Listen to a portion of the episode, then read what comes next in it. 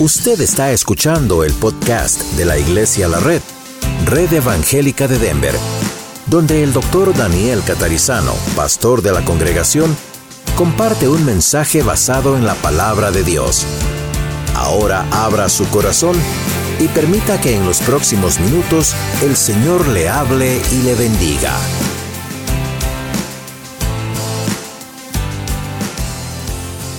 Padre, te damos gracias hoy por poder tener este tiempo juntos.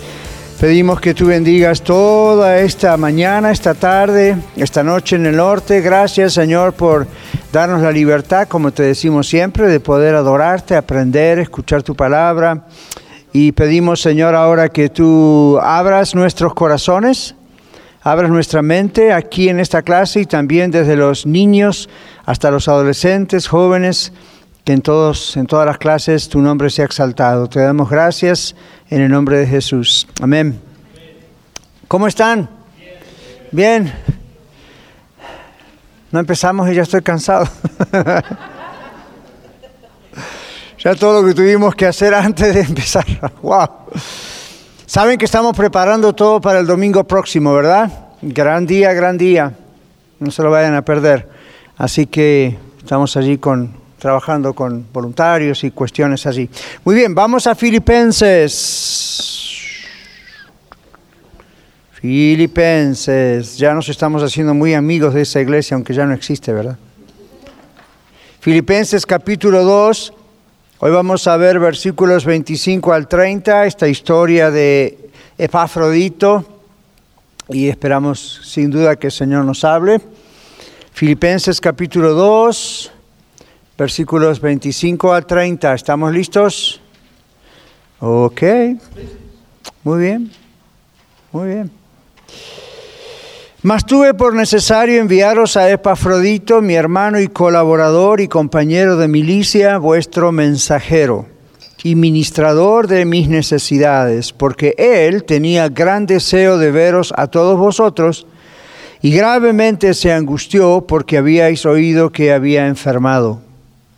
Pues en verdad estuvo enfermo, a punto de morir. Pero Dios tuvo misericordia de él, y no solamente de él, sino también de mí, para que yo no tuviese tristeza sobre tristeza. Así que le envío con mayor solicitud para que al verle de nuevo, ojo seis, y yo esté con menos tristeza. Recibidle pues en el Señor con gozo y tened en estima a los que son como Él, porque por la obra de Cristo estuvo próximo a la muerte, exponiendo su vida para suplir lo que faltaba en vuestro servicio por mí. Muy bien, a ver, vamos a hacer el gran repaso de todos los domingos. ¿Quién escribe esta carta? Ok, Pablo era qué? Un apóstol. ¿Desde dónde escribe? ¿Por qué está en la cárcel? Por causa de Cristo. ¿En qué cárcel está? En la ciudad de Roma. ¿Por qué escribe esta carta a los filipenses? ¿Agradecimiento a qué? Ofrendas que la iglesia de los filipenses envió para qué? Para la extensión del Evangelio y para sus propias necesidades. Ok. Y escribió también Marta para animar a la iglesia de los filipenses. ¿Por qué había que animarlos? ¿Qué creían los filipenses que podía suceder? Claro, Sandra dice, tal vez la palabra de Dios, la extensión, el abrir iglesias iba a estancar porque Pablo estaba en la cárcel. Y Pablo dice, ah, ah, ¿qué está pasando por el contrario?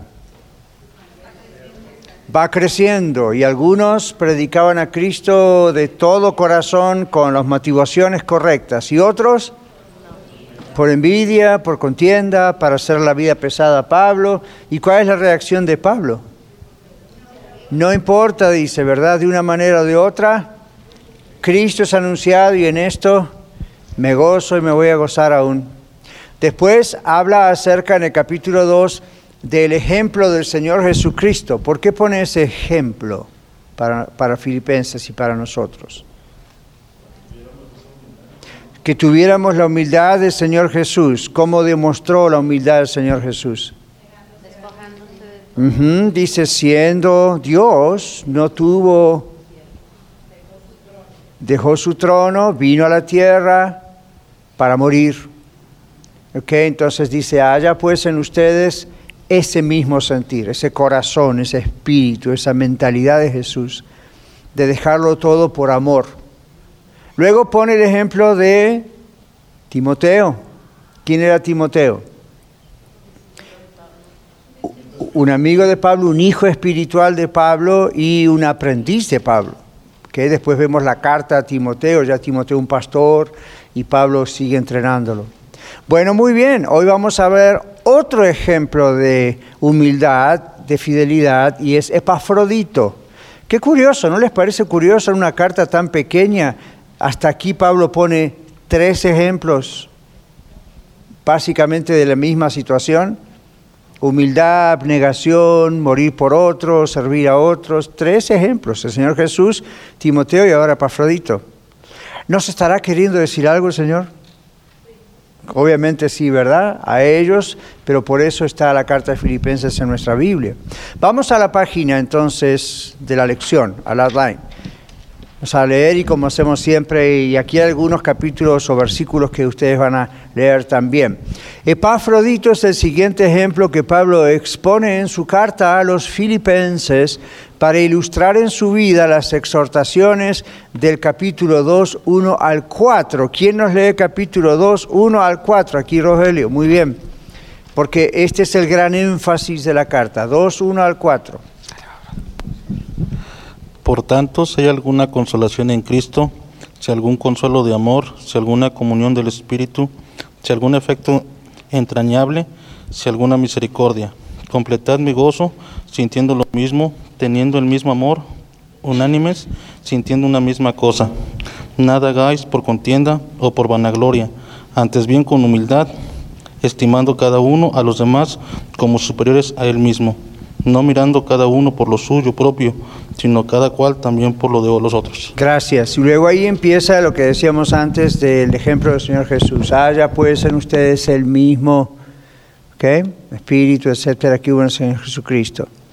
Este sentir. Ok, entonces volvemos a nuestra página. Epafrodito es el siguiente ejemplo que Pablo expone en su carta a los filipenses para ilustrar en la vida de Epafrodito las exhortaciones del capítulo 2, 1 al 4. Esa es, es casi el núcleo aquí de la cuestión de la carta, ¿verdad?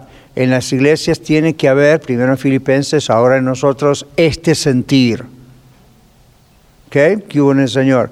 Decíamos el domingo pasado y el anterior, hay diversidad de razas, hay diversidad de idiomas, hay diversidad de educación, no importa nada de eso, ¿recuerdan? Es una familia y siempre nos ponemos a los demás, dice Pablo, como superiores a uno mismo. Si todas las iglesias tuviésemos esta práctica, no escucharíamos nunca de divisiones, de chismes, de problemas así, ¿verdad? Ahora, ¿ustedes creen que es posible hacer eso o no porque somos tan malos como seres humanos que es imposible? ¿Es posible o es imposible? ¿Es posible llegar a esa unidad o es imposible? ¿Y por qué es posible? ¿Y por qué otras iglesias también dicen tenemos a Cristo y sin embargo hay divisiones? ¿Y qué significa vivir en la carne? Si hubiese acá una persona nueva en Cristo no sabe lo que significa. Se va a explicar qué significa eso. ¿Qué queremos decir cuando en la Biblia leemos vivir en la carne? ¿Cómo, Ángela? No ha muerto nuestro yo. Eso es lo que dijo, ¿verdad? Ok, Ángela no, no alcanza a escuchar. No haber nacido de nuevo. Quizás no es salvo todavía la persona. Yo les dije en las iglesias hay personas salvas y hay personas no salvas. ¿Ok? Entonces esa es la cruda realidad. Hay personas que nomás eh, know, están visitando hasta que son salvas y hay otras personas que creen que son salvas porque a lo mejor alguna vez hicieron una decisión demasiado así y creyeron históricamente en Jesús, pero quizá no hubo una verdadera entrega a Jesús, ¿no es cierto? Entonces, ah, eh, pues, pues por las cosas que ocurren y que hacen y que dicen, y, y, si eso es algo que una vez ocurre, decíamos, bueno, es una falta, y no, Espíritu Santo nos convence, nos arrepentimos, salimos adelante.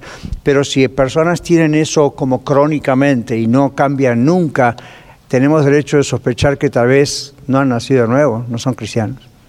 ¿Okay? Entonces, ¿ven la diferencia? Es necesario ver esa diferencia porque cuando ustedes tienen familiares no creyentes o amigos no creyentes, compañeros de trabajo no creyentes que critican cualquier iglesia, esa es mi respuesta. Una iglesia es un lugar público, no es una sociedad secreta privada, es un lugar público donde está la familia de Dios, más otros que se suman al montón y no siempre sabemos si son salvos o no. Y eh, yo creo que muchas veces es de esas personas no salvadas o no comprometidas realmente con Cristo de donde surgen los problemas de divisiones y cosas que el mundo escucha. Entonces eso no es una forma de defendernos a nosotros, sino simplemente de poner las cosas en la realidad. Y la Biblia es muy honesta porque es la palabra de Dios y la Biblia claramente lo expone. Y aquí están las advertencias a nosotros nunca caer en ningún tipo de estas cosas. Volvemos a la página. El nombre Epafrodito significa encantador o charming en inglés. Pablo usa cuatro palabras en griego para describir a Epafrodito como leímos recién. Hermano, colaborador, compañero de milicia, ahí hay más de una palabra, pero es eh, la traducción al español, y mensajero. ¿Qué? Hermano, colaborador, compañero, mensajero. La palabra hermano significa originalmente del mismo vientre, como, biológicamente somos hermanos o hermanas de una persona que nació de la misma mamá. Y habla de un origen que dos personas tienen en común. Y el mismo origen habla de un nivel que se comparte el apóstol Pablo se pone a sí mismo en el mismo nivel, debería decir ahí, de un humilde hermano en Cristo, Epafrodito, que fue el mensajero que los filipenses le enviaron. Cuando Pablo dice mi hermano, compañero, se está poniendo en el mismo nivel. Recuerden lo que decía, no hay esas jerarquías que a veces otros ponen, ¿verdad? Son diferentes roles pero la categoría no es una cuestión de este es más importante, este es menos importante, son diferentes roles y Pablo lo recalca acá diciendo, él es mi hermano. Y lo único que Pafrodito básicamente hizo fue, en primer lugar, ser un mensajero de la iglesia. Entonces desde Filipos viajó hasta Roma y luego llevó quizá ofrendas y, era, y administraba las necesidades personales de Pablo. Y Pablo nos dice, ah, Epafrodito, mi asistente, mi secretario privado. Podría haberlo dicho, no era un pecado decirlo. Sin embargo, observen el corazón del apóstol.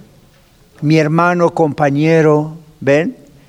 Como diciendo, aquí no ve la diferencia, solamente es un rol diferente. Ok, entonces aquí dice, esta es una característica del cristianismo, no tiene niveles de categorías jerárquicas artificiales, es decir, puestas por los seres humanos sino que todos, ricos y pobres, profesionales, no profesionales, nobles, campesinos, etcétera, están en el mismo nivel. La pregunta es, ¿cuál es ese nivel? Pusimos en la página el cristianismo pone a todos los creyentes en el plano máximo, que dice Efesios 2.6, que estamos sentados en los lugares celestiales en Cristo Jesús. ¿Quién nos lee Efesios 2.6? Please. Gracias. El cual siendo en forma de Dios, no estimó al ser igual a Dios Efesios, Efesios, interrumpo. Oh, oh, Efesios. Efesios 2.6. Sí, no Filipenses, Efesios, está ahí, son vecinos. Oh, perdón. No problem.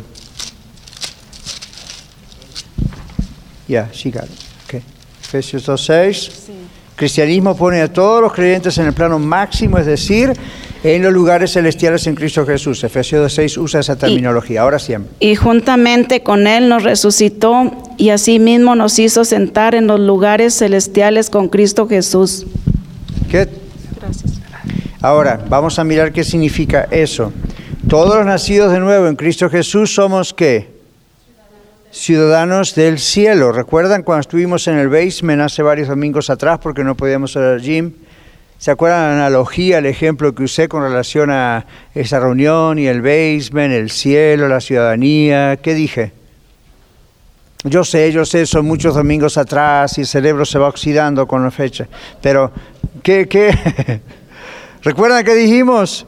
La, en New York hay una isla y en la isla hay un edificio y el edificio era qué? Donde venían los inmigrantes. ¿Ok? Ustedes estuvieron ese domingo, ¿verdad? Yo vine. Ok. Entonces dijimos que era como esa oficina, que estamos como en esa, cuando uno entra, ¿verdad? Una iglesia, estamos como en esa oficina de inmigración donde recibimos la ciudadanía en los cielos. ¿Ok? Por Cristo Jesús. Esa era la analogía. Si no recuerda, recuerde, valga la redundancia, que todas las clases están grabadas. ¿ok? Y están con las hojas y hay páginas que usted puede volver a obtener si no vino ese día. Es bien importante tratar de si uno se enfermó, trabajó algo, no pudo venir, volver a, atrás y escucharlo, ¿ok? Así no nos perdemos. Ok, vuelve. Entonces en Efesios 2.6 dice, estamos en los lugares celestiales en Cristo Jesús. Estamos hablando de el nivel. Ahora aquí dice, todos nacidos de nuevo en Cristo Jesús somos ciudadanos del cielo. Luego Pablo llama a Epafrodito colaborador y compañero de milicia en el conflicto cristiano en contra de los poderes de las tinieblas. ¿Qué es milicia? Lucha y qué tipo de lucha? Militar. Muy bien, militar. Ok. Finalmente lo reconoce a Epafrodito como mensajero enviado por la iglesia de Filipos. La palabra mensajero es la traducción de una palabra griega que usualmente se traduce como apóstol, no confundir con apóstol Pablo, por ejemplo, en este caso. Pero es una palabra griega, apostelo, que se usa, eh, se traduce como apóstol, como en Gálatas 1.1. ¿Qué dice Gálatas 1.1? Lo tiene hermano Juan Cordero aquí adelante. Pablo, apóstol, no de los hombres ni por hombre, sino por Jesucristo y por Dios el Padre, que lo resucitó de los muertos. Gracias, ahí aparece otra vez apostelo, la palabra apóstol, es un embajador, es un enviado. Volvemos al bosquejo. Esta palabra era usada para referirse a un embajador que era enviado con una comisión, con un encargo de parte de un rey, por ejemplo. Al usar esta palabra para referirse a Epafrodito, Pablo le da una dignidad especial a Epafrodito como un embajador. O sea, no está diciendo Epafrodito es un apóstol a nivel de los doce apóstoles o Pablo, ¿ok? Es una misma palabra que se está usando para ver el significado de un embajador. Y Pablo lo usa así, no usa la palabra un mensajero de los filipenses simplemente como un enviado you del post office. E, este es realmente alguien a quien Pablo considera como un compañero de trabajo a pesar de que Pablo técnicamente era apóstol, Epafrodito técnicamente no era apóstol. Pero ven cómo Pablo lo ama tanto que lo pone a ese nivel y al mismo tiempo, lo pone a ese nivel sin darle el cargo, digamos, pero lo considera, comprenden, a ese nivel, Pablo poniendo también él mismo a un nivel menor. Entonces estamos viendo el ejemplo de Pablo, de Timoteo, de Epafrodito, de Jesús, ¿ok? donde el mismo Señor Jesús no estimó, ¿qué dice? El ser igual a Dios como cosa que aferrarse. Entonces podríamos decir de Pablo, Pablo no estimó el ser un apóstol, a quien Jesús directamente lo señaló en camino a Damasco como cosa que aferrarse y dijo, wey, yo soy el gran apóstol de los gentiles. De, no, no tú, aunque eso era cierto, su corazón es lo que estamos analizando, ¿verdad? Entonces el día de mañana ustedes como yo, pastor, maestro, sugiere, seguridad, you know, whatever you do, lo que sea que hagan, nunca tenemos que pensar, oh, nosotros somos de más valor porque nosotros tenemos tal cosa comisionada por Dios vía la iglesia o vía el pastor. No, que son roles diferentes. Otras iglesias, o llamadas iglesias, usted sabe que tienen un sistema piramidal, es decir, es una pirámide, ¿verdad? Donde hay un líder mero, mero allá, muy arriba de todos, y debajo hay otros, y abajo hay otros, ya saben, ¿verdad que estoy hablando? Caso de la Iglesia Católica, papa, cardenales, arzobispos, obispos, sacerdotes, diáconos. En la Iglesia cristiana no tenemos eso. Hay roles, pastores y esto y lo otro, pero no es un nivel jerárquico donde usted tiene que rendirle honores, uno los respeta por su rol. Yo agradezco que ustedes me respeten por el rol que yo tengo, es un llamado de Dios, pero no me pongan la carpeta alfombra roja, ¿ok? Esa es la idea. Pablo dice, yo soy un apóstol, no voy a negar que Dios tuvo en su gracia llamarme, pero este Pafrodito al que ustedes enviaron, que a lo mejor dijeron, ve, llévale esto a Pablo, yo, dice Pablo, lo considero como un compañero mío. Imagínense si Pablo tenía ese concepto, ¿qué puede ser nosotros, verdad? Ese es el concepto. Toda la carta de Filipenses habla constantemente de ese concepto de, humildad. y los que son amigos de... ¿Cuántos son amigos de oración acá que están en la lista? Levanten la mano. Ok, hay varios, tenemos 49 creo en la, en la iglesia. Y ya hemos ordenado un libro que se llama El Camino del Calvario, Calvary Road. Estamos esperando que vaya llegando, ya hablamos con Patti con esto, Patti Ochoa. Y, y, y es un libro pequeño, pero ustedes lo van a leer bien rápido porque es bien fácil de leer. Y ese libro se centra justamente en esta idea de yo estoy crucificado con Cristo. ¿Okay? Si quiero ser una sierva, un siervo de Dios, tengo que ser una persona que considere a los demás como superiores a mí mismo, ¿verdad? Y servirles y tener ese espíritu, esa mentalidad del Señor Jesús. Ok, volvemos a la página. Fíjense donde dice Gálatas 1.1 y continuamos. Esta palabra era usada para referirse a un embajador que era enviado una comisión. Al usar esta palabra para referirse a Pafrodito, Pablo le da una dignidad especial como un embajador. Pero eso no es todo. Pablo habla de que Pafrodito era administrador de las necesidades de Pablo. Dice, la palabra administrador es la traducción de una palabra griega que se usaba en el servicio ritual de los sacerdotes levitas. ¿Recuerdan el Antiguo Testamento? ¿Qué hacían los sacerdotes? Iban y ofrecían sacrificios. Es decir, en aquella época, supongamos que usted y yo vivíamos en esta época, miles de años atrás en el Antiguo Testamento, entonces Jesús no había venido, por supuesto entonces tampoco había muerto en la cruz, Dios había establecido un sistema sacerdotal y de sacrificios. Entonces uno iba, escogía un corderito, por ejemplo, eh, sin ningún defecto, ¿verdad? Sin, porque era un tipo, un ejemplo de quién?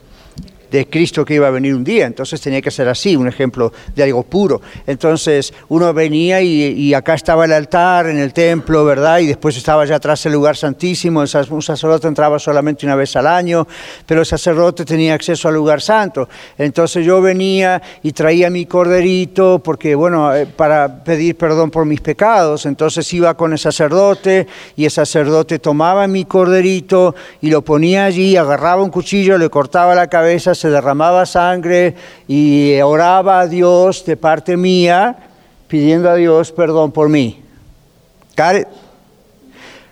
Eso se acabó cuando vino el Señor Jesucristo. Por eso le dice que el Señor Jesucristo es el Cordero de Dios que quita el pecado del mundo.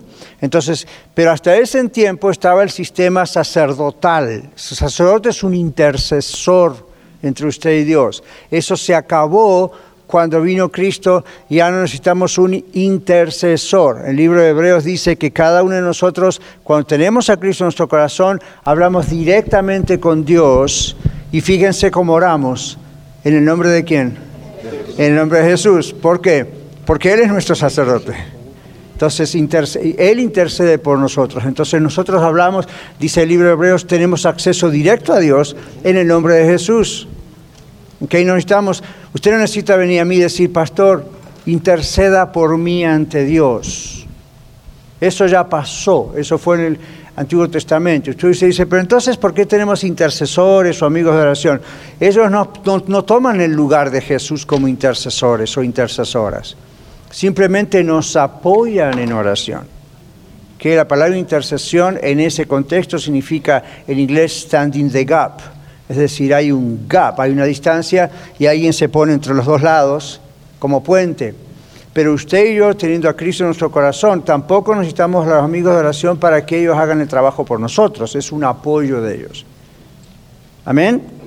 Entonces, cuando aquí habla del sistema sacerdotal, ya, le dejo, Eduardo, cuando va al sistema que yo menciono esto acá, ¿ok?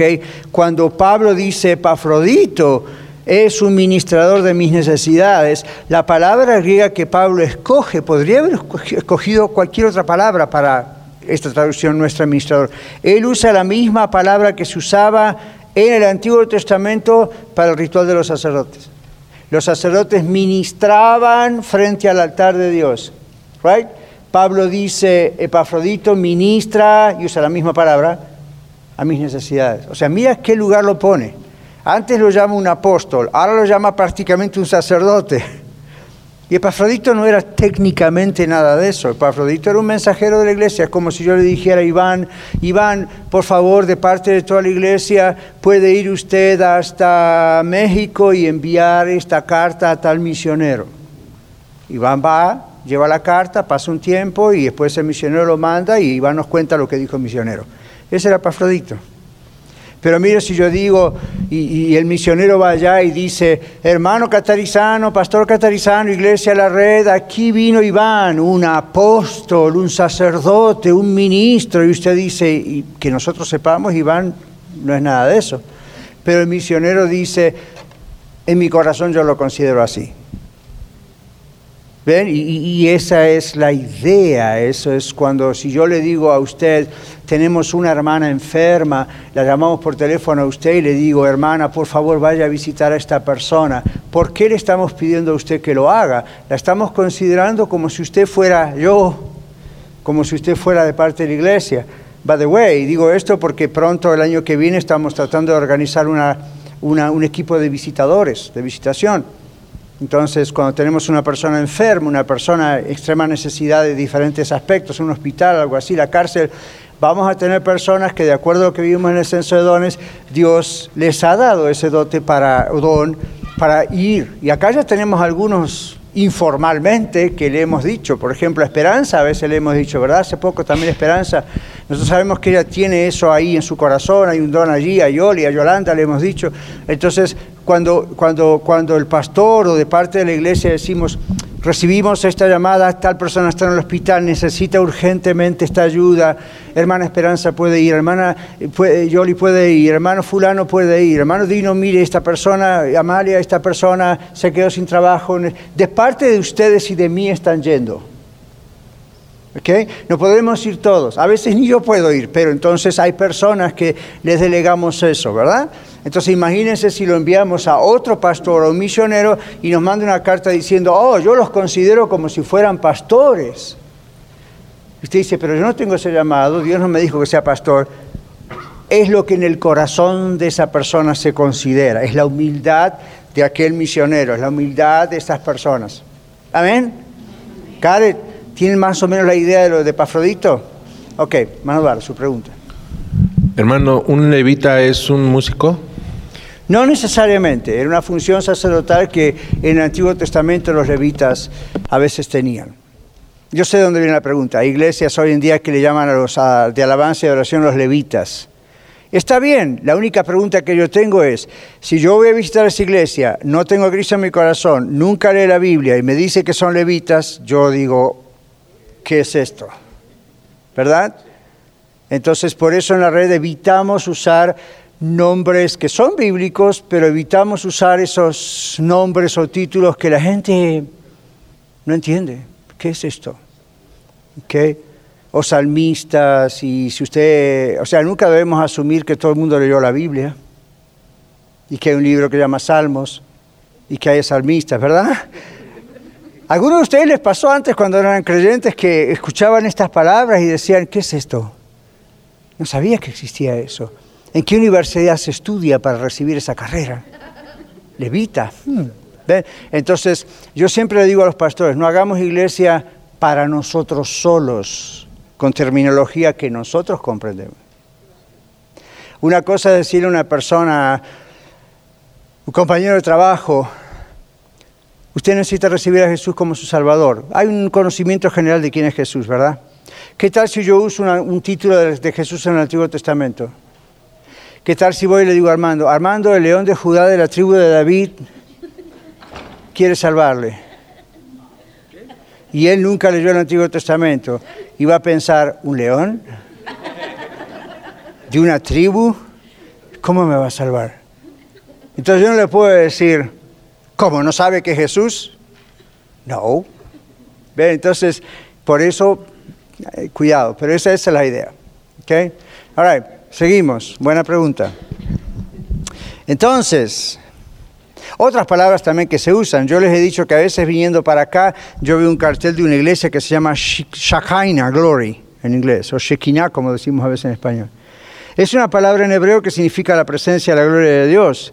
Yo veo un cartel que dice bienvenido a Shekinah Glory y yo estoy pensando, yo sé qué es, pero si no yo fuese un inconverso y veo Shekinah Glory, 3424 Chambers Road, y yo digo, ¿what?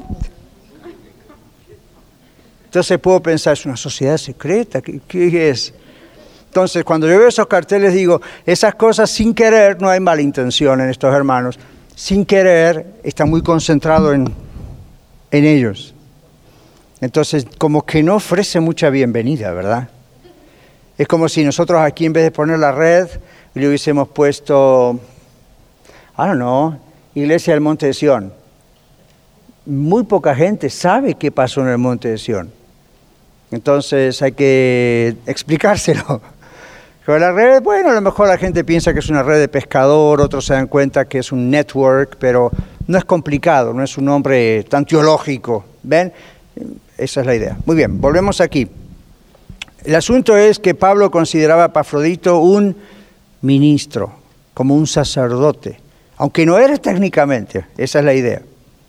Ok, entonces, el servicio de Pafrodito al ministrar las necesidades de Pablo mientras estaba en Roma a sus necesidades personales, era visto por el apóstol como un ministerio tan sagrado como el del ministerio de los sacerdotes en los servicios del templo judío. Cuando Pablo dice que era necesario, vieron que leímos, era necesario, dice Pablo, enviárselos a ustedes otra vez a, a Filipos. Cuando Pablo dice es necesario enviar de regreso a Epafrodito, esta palabra necesario es una expresión muy fuerte en griego que significa es indispensable, no se puede dejar de hacer esto. Ahora, lo que estamos tratando de aprender en la escuela de vida es a no leer la Biblia tan rápido que perdemos un montón de cosas que hay adentro. Vamos despacio, miramos qué significan ciertas palabras claves. ¡Wow! Y verdad que es como que se agranda esto. Quizá usted como yo leímos Filipenses tantas veces. Espero que en este recorrido de varios meses por Filipenses ahora digamos, ¡uh! Estoy aprendiendo cosas que nunca había visto, aunque lo leí muchas veces. Esa es la idea, ¿verdad? Verso 26. Verso 26 dice, porque él, Epafrodito, tenía gran deseo de veros a todos vosotros y gravemente se angustió porque habíais oído que había enfermado. ¿Ok? Y eso que no había Facebook. ¿Cómo se enteraron? Pero se enteraron. Verso 26. Hoy si fuera Epafrodito, you pondría un texto en la cama, estoy enfermo un selfie. What's the point? Ok, that's another 26. La, la, razón por la que Pablo veía, o por la cual Pablo veía la necesidad de enviar a Epafrodito, ¿por qué? Pablo estaba enfermo, ¿verdad? Las expresiones que usa Pablo, ¿cuáles son? Gran deseo de verlos. Gravemente se angustió. Pablo no, Epafrodito. Estas palabras tienen relación con la noticia que escuchó la iglesia sobre la enfermedad de Epafrodito y de la reacción de él pensando que la iglesia se había sentido responsable por su enfermedad. Parece que ese era el asunto. este texto de la carta parecía tierno o parecería tierno, nomás, ok, una forma tierna de hablarle, pero intrascendente si solamente es algo tierno. ¿Qué significa intrascendente? No trasciende, no tiene mucha importancia. Eso es lo que parecería. Usted lo lee y dice, ah, ok, Pablo envió otra vez a Pablo a Filipo. Nada de lo que está en la Biblia es intrascendente. ¿Ok? Entonces miremos la, dice, la hoja, dice, parecería intrascendente a menos que recordemos que los filipenses habían salido del paganismo pero ahora como cristianos, el corazón de los filipenses había cambiado a tal punto de interesarse tremendamente por un hermano como Epafrodito. En esto los filipenses mostraban ser una verdadera familia en el Señor. ¿Ven la idea? Estos filipenses eran quizá bastante nuevos cristianos, creyentes, y habían salido del paganismo. En las religiones paganas nunca se enseñaba ni se enseña ese amor y dedicación y servicio al prójimo, ¿verdad? Entonces, para nosotros, si leemos simplemente, oh, qué bien, Pablo dijo, Epafrodito, ya puedes volver a Filipo, ok, next, siguiente versículo pero cuando paramos y pensamos, a ver, ¿quién eran los filipenses? Los filipenses acababan quizá de salir del mundo pagano, donde lo único que les importaba era el yo de ellos, sus satisfacciones sexuales y sus drogas, y ya había en esa época, y ese tipo de cosas. Y ahora, sin embargo, muestra una increíble preocupación por un mensajero, uno de la iglesia que habían mandado hasta Roma y se enteran que está enfermo y toda la iglesia estaba angustiada por él. Entonces es mucho más profundo este versículo que simplemente decir, oh, esto es un dato nada más, la información de que Pablo dijo vuelve allá. Es como hay otro texto en la Biblia donde dice, cuando vengas otra vez a verme, tráeme la chamarra que dejé en Troas. No dice chamarra porque no era mexicano, dice el capote. Pero para que lo agarremos, ¿verdad? Y usted dice, ¿y eso es inspirado por Dios? ¿Qué importancia tiene? O cuando usted va a ese versículo y mira todo el capítulo, hay algo importante ahí. Pero no es nuestra lección de hoy. Lo importante es que si Pablo está diciendo, tuve por necesario volverles a enviar a Epafrodito porque ustedes escucharon que él estaba enfermo y estaban muy preocupados por él, hmm, cuando usted ve ese texto allí, haga eso, ¿verdad? Hmm. Hmm. ¿Qué hay acá atrás? Y empieza a estudiarlo. Y de repente Dios le bendice con su palabra.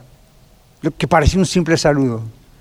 No, los filipenses habían venido del paganismo y esta expresión de Pablo y la siguiente que dice tengan cuidado de él, todavía quizás está un poquito delicado de salud, indica que los filipenses habían cambiado no solamente teológicamente, no es simplemente cambiaron de doctrina. Antes eran de tal religión, ahora son cristianos. Y así pasa a veces, ¿verdad? Uno dice, bueno, antes era testigo de Jehová o mormón o católico o esto, lo otro, ahora soy cristiano evangélico. Sí, pero ¿qué significa eso? Que simplemente es un switch en, me alegro, en su eh, doctrina y conoce a Cristo de verdad, pero si conoce a Cristo de verdad, su corazón cambia. Por eso aquí nos preocupamos unos por los otros. El otro día eh, andaba por WhatsApp que un hermano de la iglesia que no sé si muchos de ustedes conocen, se llama Jesús, con ese nombre deberían conocerlo, y su esposa Amanda, ¿verdad? Ellos vienen generalmente, etcétera. Él tuvo un accidente en la semana. Entonces enseguida WhatsApp de la iglesia, hubo un accidente, gracias a Dios no le pasó nada, pero él maneja un camión y hubo un accidente bien feo. Y enseguida uno ve toda la cadena del mundo, empiezan a orar y sí vamos a orar por él, no importa si lo conocemos, es alguien que está en la iglesia, Entonces uno dice, a menos que uno lo haga por simple compromiso, pero yo creo que no, yo conozco el corazón de ustedes, uno empieza a orar y dice, wow, esta persona, Señor, gracias. El jueves la esposa vino aquí a la reunión de oración, ¿verdad?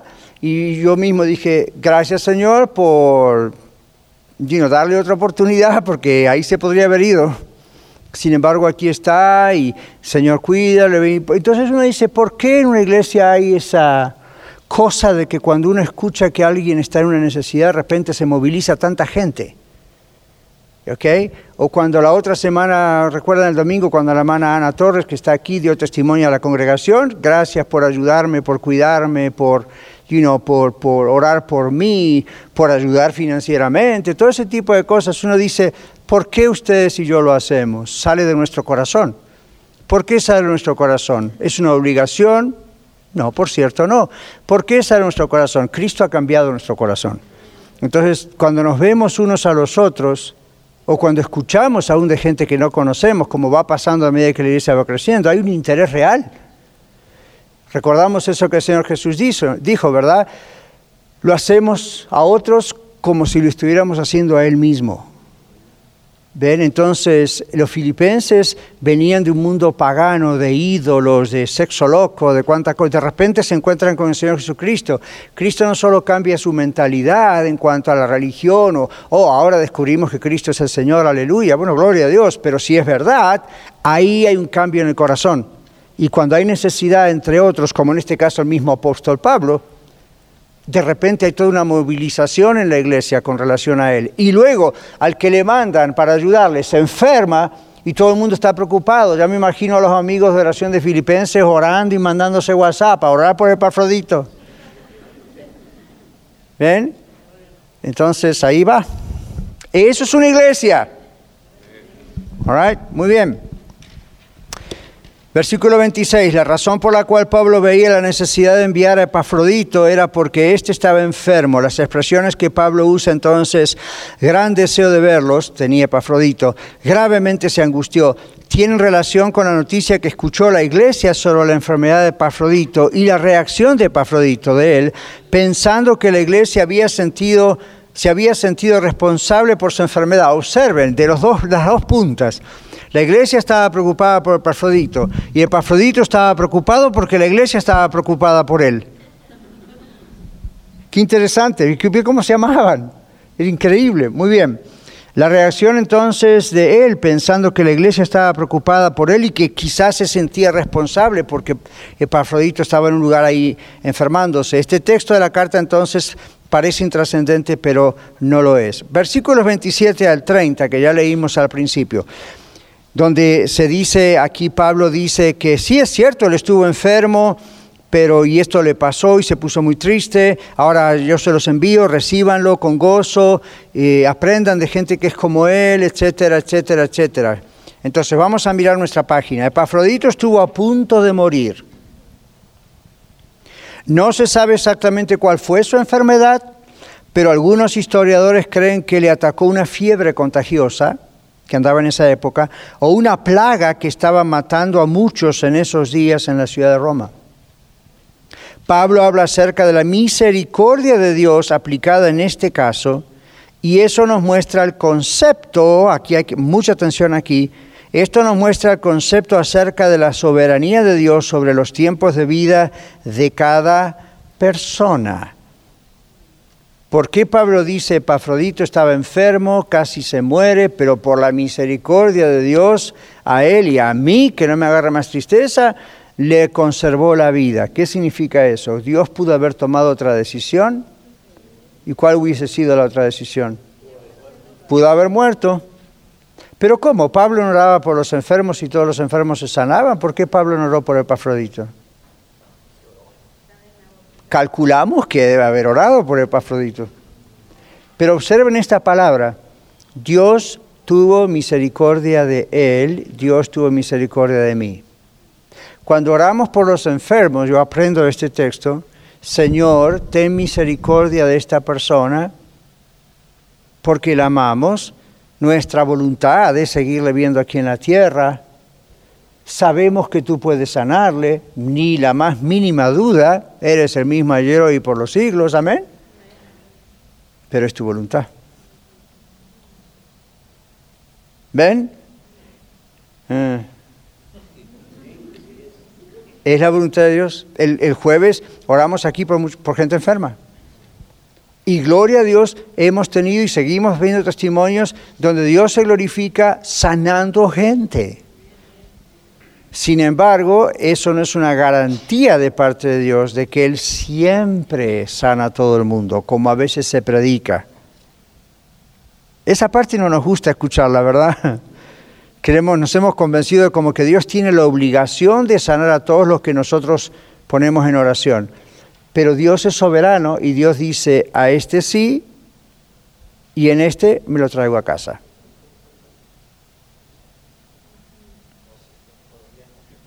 Entonces, ven, uh, no estamos en el cielo. Entonces, pastor, ¿cómo era usted por un enfermo? Con todo fervor, Señor, yo sé que tú lo puedes hacer, no tengo ninguna duda, y tú nos has sanado, y Señor, tú la puedes sanar y qué bueno, glorifícate en la sanidad de esta persona, que el mundo vea y todo eso. Pero al mismo tiempo, Señor, ten misericordia de nosotros, ten misericordia de ellos, porque le amamos. Dios no tiene problema con que expresemos nuestro sentir, nuestro dolor, nuestro deseo. Pero a veces Dios dice sí, a veces Dios dice no. Y esta es una prueba. El hecho de que Dios dijo, ok, sano a Epafrodito, pero observen el lenguaje de Pablo. Dios tuvo misericordia. Entonces, ¿qué quiere decir? Que si Dios hubiese dejado que Epafrodito muriese y se lo hubiese llevado al cielo con él, ¿Dios no tuvo misericordia? Sí tuvo misericordia. El asunto es que Dios es el que decide. Hay un texto en el Antiguo Testamento que inclusive dice, tendré misericordia del que yo tenga misericordia. Está bien, tiene que ver con otros temas, pero la idea está allí. Dios es soberano. ¿Podemos nosotros pedirle que Dios sane? Por supuesto que sí, pero tenemos que estar preparados para que Dios de pronto diga, para mí la sanidad completa en el cielo, ya. Hay otro texto en el Antiguo Testamento que dice, Jehová Dios dio, Jehová Dios dio quitó, sea el nombre de Jehová bendito. Esa es la mentalidad de un cristiano. Oramos con fe. Si la persona se muere, no quiere decir que no tuvimos fe. No quiere decir que la persona no tuvo fe, porque si esa es la teología, entonces la sanidad depende de usted y de su fe. Y la sanidad no depende de usted y de su fe. Claro que hay que orar con fe, pero de últimas es la decisión de Dios. Amén. Y eso tiene que traer paz a nuestro corazón, en vez de problema. ¿okay? Recuerden, Dios no está a nuestro servicio, nosotros estamos al servicio de Dios. Volvemos a la página, a ver si encontramos algo un poquito más alegre. Pero es la verdad, no es ser fatalista, ¿verdad? Es ya, si pensamos como decíamos el domingo, nuestro destino no está aquí, sino en los cielos, ok. Hay personas que es mejor que ya estén en el cielo. Si Dios considera eso, good. Ok, total, nos vamos a volver a ver cuál es el gran drama. Ven, a veces hasta oramos, hasta oramos a veces por la sanidad como pensando, este es el último destino, la tierra. ¿Se dan cuenta? Yo a veces pienso en esas predicaciones de alta fe, no tienen fe, por eso oran así. Ok, otra vez. Muchas veces cuando escucho esas predicaciones de alta fe, saben de qué estoy diciendo, ¿verdad? Si usted tiene fe, declare. Para mí esas personas no tienen fe, por eso apelan a eso. Si usted tiene fe, usted lo deja en la mano del Señor, ora con fe, no tiene duda de que el Señor lo puede hacer, pero si el Señor decide llevarse a alguien a su presencia, sabemos que esa persona es salva, está mejor que nosotros. Ahora, si oramos tanto como para ponerle una cadena a este planeta Tierra y que no se mueva de acá, detrás, ¿cuál es el problema? ¿Miedo a la muerte? ¿La idea de que jamás le vamos a ver? ¿Jamás, jamás, jamás? ¿O es terrible, la terrible idea de que vamos a llorar tanto desesperados porque le vamos a dejar de ver? Bueno, nos va a poner tristes. Claro que sí, Jesús lloró. Pero, ve la idea. Es, como que en esos momentos uno dice, ¿dónde está mi esperanza? ¿Acá o allá? Dije siempre que está allá, pero cuando llega la muerte, en realidad, ¿está acá? Señor, dale 120 años más de vida. ¿Para qué? ¿Cuál es la idea? Ah, dale, más años porque todavía no te conoce. Ok, fine. Dale más años porque entendemos que todavía no ha cumplido la misión que tú le diste. Bueno, Dios sabe eso, pero yo, ok, son relaciones válidas, pero ven lo que digo, el aferrarse tanto a, vamos a mantener a esta persona acá, es como que es ridículo lo que voy a decir, pero vale como imagen. Es como que Dios dice, ok, ya estás listo para venir conmigo a la felicidad eterna. Y nosotros lo atamos con un montón de cadenas. No, no, no, todavía no. Y Dios dice, come. Y la persona dice, no, no. Entonces, eso, e, esa desesperación de decir, no se lo puede llevar, o si se lo lleva no tuvo fe, él o ella, otro, lo que a mí me dice es, e, esta persona no tenía puesto los ojos en Jesús. Esta iglesia no estaba pensando que la ciudadanía está en los cielos y que un día todos vamos a estar en los cielos que creemos, en, que, creemos en Cristo Jesús. La idea es, tiene que quedarse acá. ¿Y qué tenemos nosotros para ofrecerle para que se quede siempre acá? Es por nosotros que lo hacemos. Es un egoísmo, claro Armando, es un egoísmo por decir, por no quiero sufrir. Y usted escucha declaraciones así. Se me va la vida cuando se me fue él o ella. Entonces ese era su Dios. Nadie quiere perder un hijo, nadie quiere perder la esposa o el esposo, Pero verdad, no sé qué va a hacer de mí si él se va, si ella se va, si Dios se lo lleva. Si usted dice eso, esa persona es su Dios, esa persona es su ídolo. ¿Se da cuenta? Voy a desesperar, mejor me mato. Entonces, ¿quién es su Dios? Esas son cosas típicas del inconverso. Por eso en Tesalonicenses la Biblia dice, no nos desesperemos como aquellos que no tienen esperanza. Si nosotros tenemos esperanza y una persona que tiene a Cristo en su corazón, Dios se la lleva, vamos a llorar mucho, fine, eso es normal, Jesús lloró, pero cuidado, no tratemos de supuestamente con nuestras oraciones retenerle aquí en la tierra. Si Dios dice, este es el tiempo, ese es el tiempo. ¿Cuántos conocen a Tim Tebow, famoso jugador de fútbol? Bueno, yo estaba leyendo ayer un artículo con relación a Tim Tebow y tengo que ser breve, pero él, él, estaba, él tiene una organización, una fundación, una foundation, que tiene mucho que ver con varias cosas. Entre ellos, una tiene que ver con niños y jóvenes enfermos crónicos. Entonces, esa fundación, la, parte de la idea es él ayuda a través de la fundación y él algún día se hace presente en ese hospital o en esa casa porque casi todos esos jóvenes o niños quieren conocerlo personalmente. Y como eso es básicamente imposible, Él lo hace posible, solamente para ayudarles. Ustedes saben que Él es cristiano y no es un cristiano como otros en esas áreas son cristianos. Parece que el hombre es comprometido.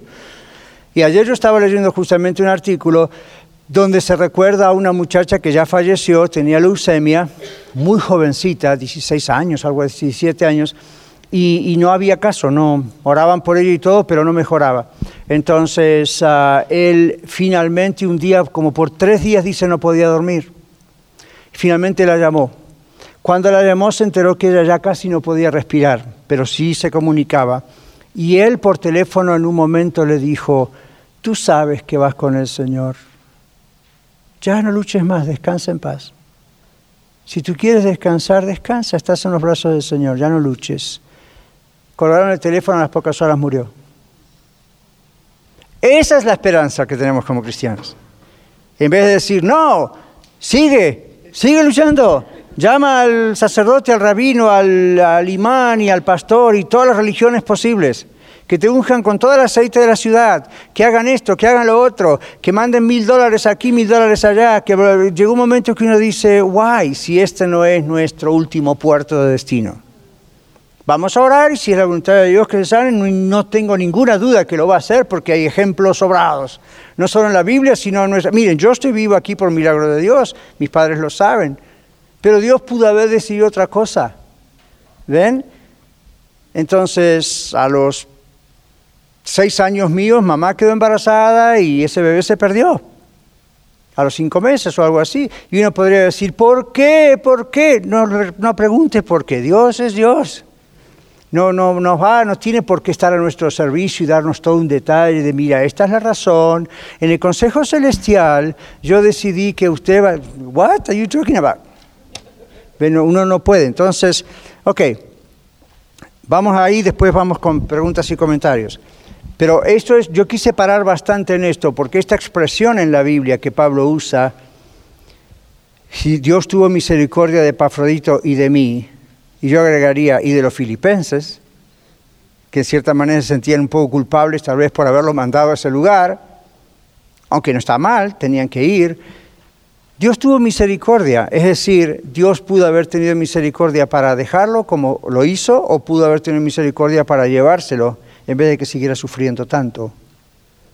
¿No conocen ustedes casos así usted ve que la persona no es sanada y sufre y sufre y sufre y sufre y usted por egoísmo lo retiene, lo retiene, lo retiene. Si le amara, usted diría, eh, conoce a Cristo, ven paz.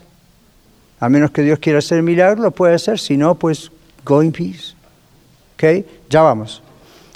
Vamos a esta página y terminamos. En el verso 29 dice que con mayor diligencia debemos tener debían los filipenses ayudar a, um, Epafrodito, posiblemente todavía estaba no del todo bien de salud. La expresión con mayor estima en el versículo 29, dice nuestra página, indica de tener a una persona que se ama en alto honor, valorarla, apreciarla y considerarla preciosa como persona. La expresión exponiendo su vida se usaba para referirse a hermandades, como asociaciones, de personas que a riesgo de su propia vida asistían a los enfermos y enterraban a los muertos, como ocurrió con los cristianos que se quedaron en Jerusalén durante la destrucción del templo en el año 70 después de Cristo y ayudaron a los soldados romanos y a otros enemigos que se enfermaron de plagas contagiosas. Epafrodito arriesgó su vida exponiéndola para ayudar al apóstol Pablo. Epafrodito suplió las necesidades de Pablo que los filipenses no podían suplir debido a la distancia geográfica que existía entre Filipos y Roma. Es muy probable que Pablo ya no estaba preso en una casa rentada, sino en una prisión. Y Epafrodito lo asistió en medio de un ambiente antagónico, es decir, contrario, y bajo circunstancias que demandaron mucho sacrificio físico, muchos riesgos en contra de su vida, pero que a Epafrodito no le importaron con tal de servir al Señor por medio de servir a Pablo. Esta carta es la palabra de Dios, es palabra de Dios, y por ello aún en este saludo de Pablo a la iglesia encontramos un gran mensaje para nosotros hoy. Con esto concluimos. La iglesia es la familia de Dios compuesta por personas todavía imperfectas. Usted y yo estamos entre ellos. Pero transformadas por el poder de Dios, de tal manera que se arriesgan cuando es necesario las personas a hacer cualquier cosa para servir a Dios, sirviéndose unos a los otros en amor. Pongamos un par de ejemplos en esa última frase antes de las preguntas que ustedes tienen. La iglesia es la familia de Dios. ¿Estamos de acuerdo con eso? Right compuesta de personas todavía imperfectas. ¿Estamos de acuerdo con eso? Right. Transformadas por el poder de Dios. ¿Estamos de acuerdo? ¿Mm? De tal, transformada no significa que todavía no hay más cosas que tiene que Dios transformar. Obviamente sí, ¿verdad? All De tal manera que nos arriesgamos, vamos a personalizarlo. Nos arriesgamos cuando es necesario a hacer cualquier cosa para servir a Dios, sirviéndonos unos a los otros. Deme ejemplo de riesgos. Porque acá no estamos hablando de, you know, Filipo, Roma. Yo tengo dos o tres en mi cabeza, pero yo quiero que ustedes me digan, ¿Qué ejemplos se imaginan que puede ser un riesgo? Ok, estamos en la red y tenemos que ayudar a alguien, pero lo estamos haciendo para Dios, pero lo estamos haciendo a esa persona o a esa familia y puede ser un riesgo para nosotros. Sandra. Cuando allá en mi país este, una, un hermano estaba en un hospital con tuberculosis y lo fueron a visitar, eso es una enfermedad que se puede transmitir. Ajá, ok. Y no le pasó nada al hermano. Ok, Harold. Cuando alguien un hermano o que no sea un hermano, pero alguien necesita un lugar donde quedarse y le rendimos un cuarto, una pieza para que se quede ahí con nosotros, puede ser un riesgo. Y un riesgo no es solamente un riesgo como epafrodito de vida, un riesgo de violencia, puede ser también una tremenda incomodidad. No estaba en el plan. No pensábamos que íbamos a tener que hacer eso. Right? ¿Ustedes saben por qué hay tanta gente homeless en la calle? Hay varias razones. Algunos están enfermos mentalmente. Otros no están enfermos mentalmente, pero no quieren que nadie los reciba. Es una cuestión, una enfermedad emocional, el ostracismo. Otras personas es porque no tienen a nadie a quien recurrir y siempre han sido rechazados. Nunca deberían ser rechazados en la iglesia. Santiago, hermano de Jesús, dice eso en su epístola. Si vemos a cualquier persona en necesidad en la congregación y le decimos, vaya en paz, Dios le bendiga, dice, no sirve para nada. ¿Cómo se demuestra que tenemos a Cristo? ¿Cómo es nuestra fe? ¿Qué podemos hacer? Ustedes no saben, pero en la semana la iglesia se mueve mucho, de muchas maneras. Se mueve a veces dando dinero, cuando sabemos que eso es lo que hay que hacer, a veces no es dinero, es comida, a veces no es comida, es ropa, a veces una ropa es consejería, a veces no es consejería, es una visita, a veces, pero está la red así. ¿Okay? No crea que es lo que usted ve hoy, los domingos. Esto es lo que se ve en público, pero está todo el tiempo está así, así, así, así, así. Pero esa es la idea. ¿Ok? Entonces es un riesgo, es un riesgo, pero Epafrodito arriesgó hasta su propia vida, porque él se daba cuenta que lo estaba haciendo realmente para el Señor al servir a Pablo. ¿Ok? Entonces nunca piense tampoco, oh, el pastor es un siervo de Dios, porque él predica, él enseña, él aconseja, él visita. El pastor es un siervo de Dios, usted es otro siervo de Dios, usted es otra sierva de Dios. ¿Cómo lo hace? De otra manera. Dios me dio a mí un set de dones para esto, Dios le dio un set de dones a usted para otras cosas. Y esa es la mentalidad en Filipenses. Ok, tenemos que concluir, pero había dos o tres manos levantadas. Hermano Ledesma.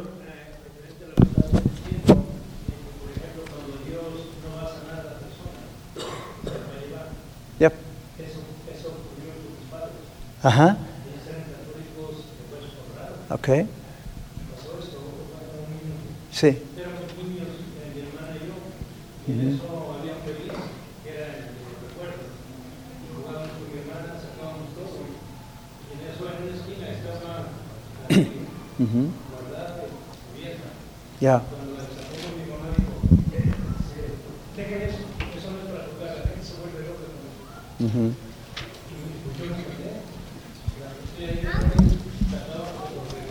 Claro.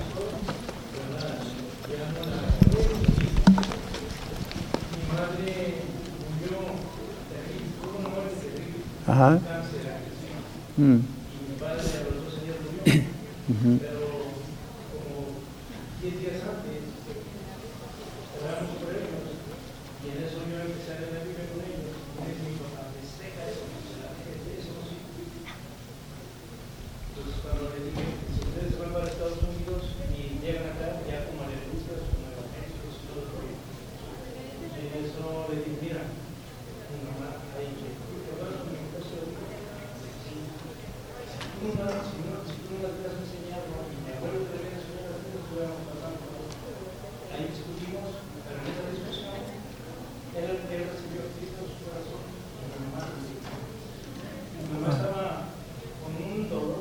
Me imagino. Ujú. Ya.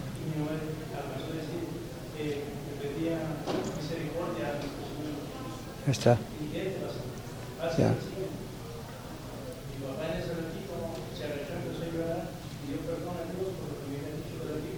Qué bueno.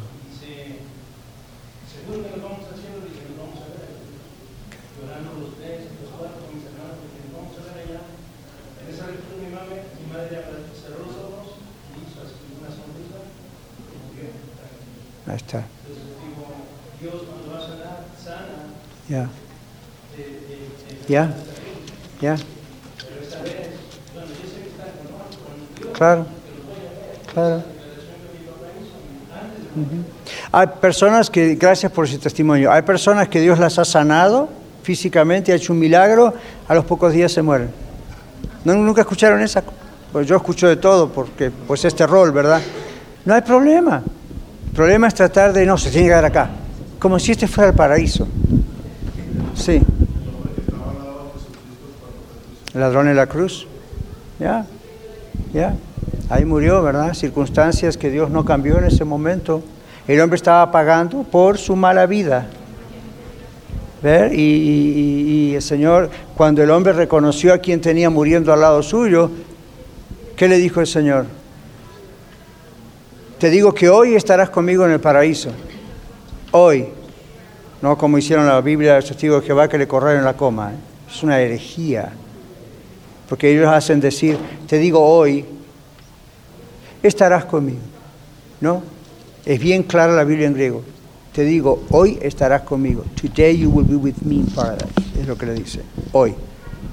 Ahora, ¿qué pasó con ese hombre? ¿Murió? ¿Cómo murió? Pagando su pena.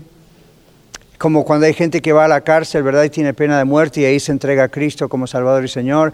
Y hay personas que milagrosamente Dios hace un milagro y el juez por alguna manera y salen libres, pero no saben de otros que ahí van y mueren en la silla eléctrica, aún siendo cristianos alabando al Señor. Yo he conocido eso.